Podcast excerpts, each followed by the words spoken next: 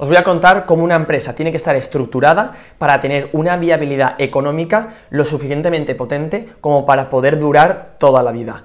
Esa, esa viabilidad se forma de tres pilares. Es igual un poco como, como en la vida. Eh, se comenta mucho lo de la libertad financiera, que, es posible de conseguir, pero no es fácil ni rápida. En la vida, eh, para poder tener esa libertad financiera, tienes que estar constituida por tres, pilares. El primero, que es tu trabajo diario, el que te da una nómina, el que trabajas diariamente y al final, al final de mes te pagan. El segundo pilar es cuando hablamos de eh, un negocio que le dedicas tiempo en tus horas extra, eh, que es a veces es incluso un hobby, pero que te trae dinero.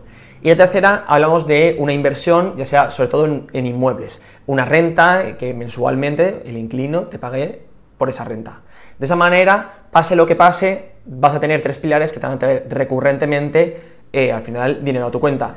Que si falla uno, tienes los otros dos que te, que te sustentan. Si te despiden, está mal, pero puedes buscar trabajo y mientras no pasar hambre porque tienes los otros dos pilares que te sustentan. En los negocios ocurre lo mismo. Hay que conseguir construir esos tres pilares que al final fortalecen que un negocio sea viable a lo largo del tiempo.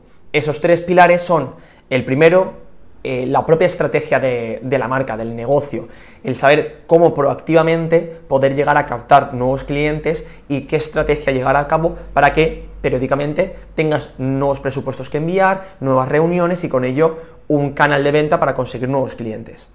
La el segundo pilar que hay que tener son los colaboradores. Colaboradores que sean, eh, que se adapten muy bien a tu negocio, que no hagan lo mismo que tú, sino que sea un complemento, que en sus mismos proyectos puedan derivarte a ti mismo eh, parte de, su, de, lo que van a vender. De esa manera es al final como un goteo que todas las semanas o todos los meses vas a tener algún proyecto o algún nuevo cliente gracias a esos colaboradores. Y el tercer pilar es formar parte de grupos empresariales.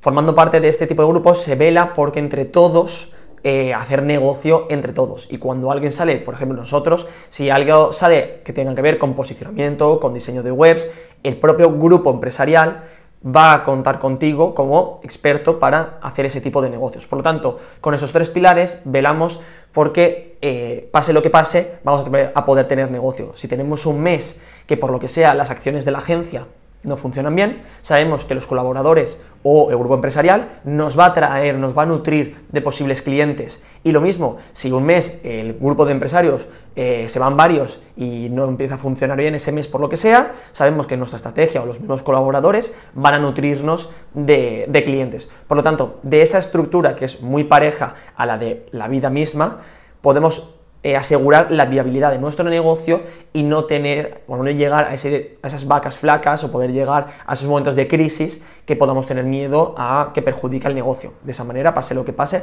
por un lado o por otro, se va a hacer negocio.